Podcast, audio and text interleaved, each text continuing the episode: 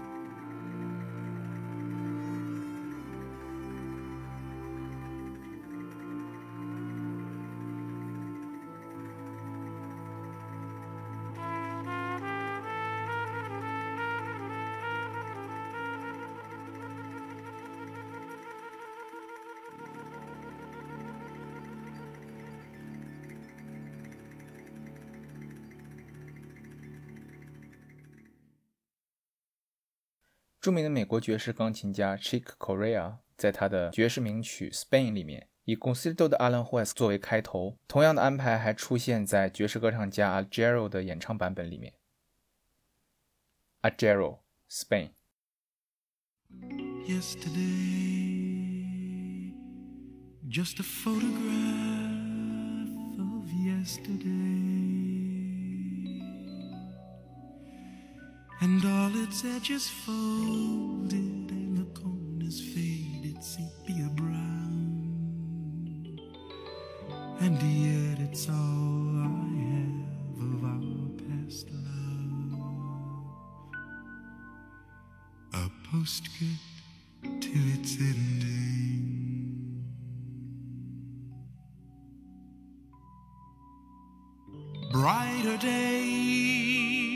I can see such brighter days when every song we sang is sung again.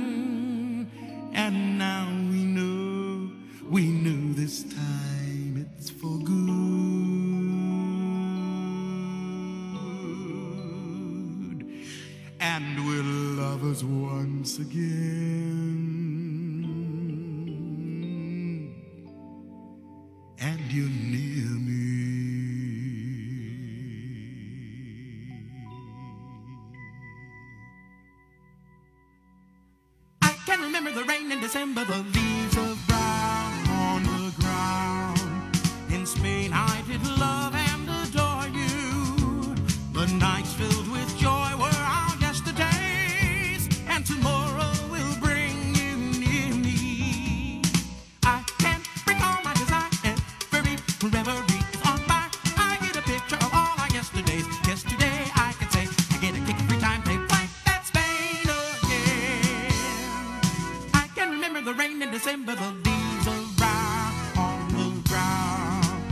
Our love was a Spanish fiesta. The bright lights and songs